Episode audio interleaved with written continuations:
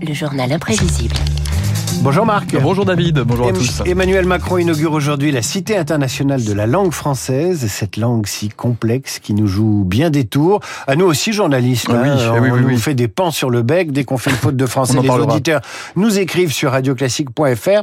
Les Français et les fautes de français, c'est le thème ce matin de votre journal imprévisible. Et c'est pourtant tout un symbole, David Villers-Cotterêts, là où le roi François Ier a imposé la langue française face au latin 1539, une époque où n'existait pas encore le Becherel. Soulan, S-O-U-L-A-N-T. Et oui, car la France, ce sont aussi les fautes de ponctuation, de syntaxe, les savoureuses fautes de sa participe passé et d'accord. Ah si j'aurais prévenu. Et On les retrouve au cinéma, on les retrouve aussi chez les sportifs comme Franck Ribéry. Le Touquet, je connais très bien, mais c'est toujours une ville euh, que j'aime bien venir. Et oui, et on les retrouve jusqu'au sommet de l'État, de Myriam El Khomri à Nicolas Sarkozy, en passant même par un ministre de l'Éducation nationale. Les échos, euh, vu en étant ministre de l'Emploi et du Travail, forcément c'est un des journaux que je lis. euh, Quelles qu'avaient pu être avant la guerre leurs opinions, ils se batturent tous Je courus très vite. Et il ou elle courra. C'est pas Koura, mais c'est Il Couru. UT. Oui, bien sûr, d'accord. Oui, bien sûr, évidemment. En relisant ta lettre, je m'aperçois que l'orthographe et toi, ça fait deux. Oui, c'est douloureux, hein, c'est cruel. Ah, hein. il courra, Il courra, euh, mm. l'un des journaux, l'un des journaux, et le troisième j'ai oublié. Euh, il, euh, oui, c'est se batture. Il, Il se batture, ouais, c'est ça, pas oui. mal, il se batture. C'est pas, c'est plutôt joli. Si 78% des Français, David avoue, euh, faire des fautes euh, d'orthographe, elles ont ce don, ces fautes d'orthographe, d'horripiler, même ceux qui en commettent. C'est la calamité du siècle. Je trouve que le français est une très belle langue et ça me gêne un peu de le voir abîmer. Je suis peut-être un petit peu sévère pour les jeunes, mais les jeunes ne connaissent plus l'orthographe. Professeur, ça s'écrit comment?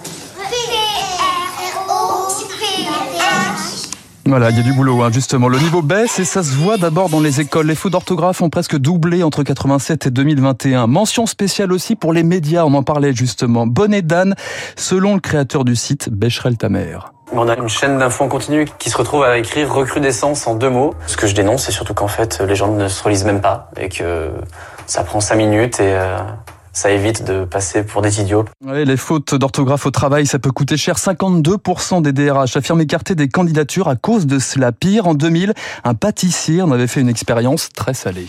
Voilà 15 jours que Fabrice Gouillard est à la maison. Ce pâtissier est mis à pied sans salaire pour avoir écrit sur un gâteau de communion Profession de foi avec deux F et un seul S.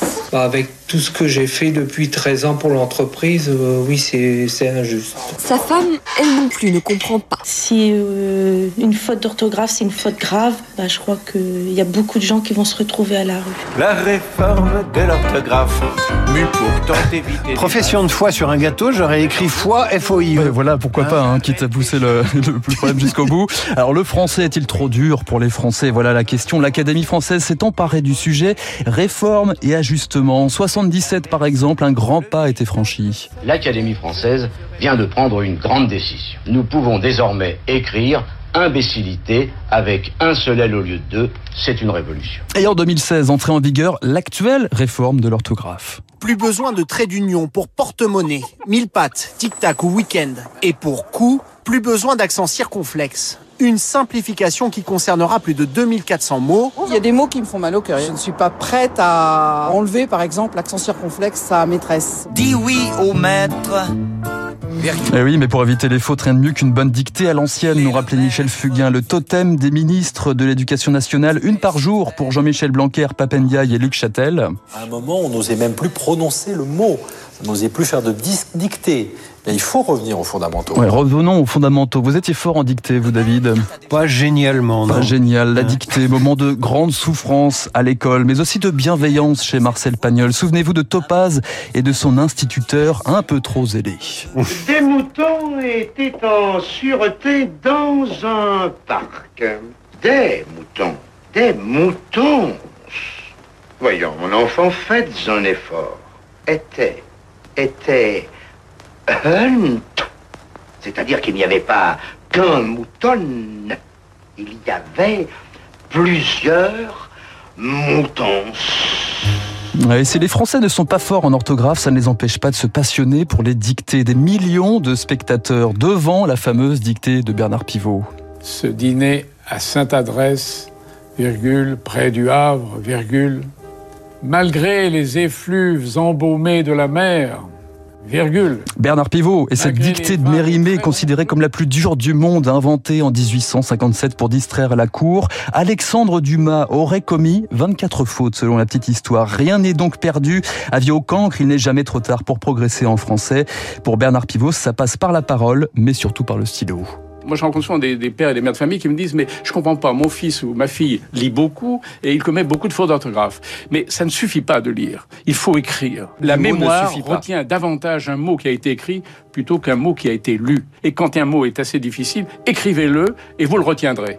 C'est toi que j'aime, ne prends qu'un aime par-dessus tout. Ne me dis point, il en manque un, que tu t'en fous. Je Serge Gainsbourg, grand passionné de langue française, française, qui avait des dictionnaires pour écrire ses chansons et notamment des dictionnaires de rimes. Alors le journal imprévisible à retrouver sur radioclassique.fr et l'appli Radio Classique ou le journal imprévisible est à retrouver sur Radio Classique ou alors le journal imprévisible, vous pouvez le retrouver sur Radio Classique. Je ne sais plus quelle formule employer. Marc Bourreau, merci infiniment pour cette leçon de français. Et comme vous le dites, les journalistes sont jamais à l'abri Non, non, non, de faire des fautes de français, sauf un, c'est le Ken du décryptage économique et j'ai nommé David Barou qui nous parle de Barbie. On commence en musique avec Barbie.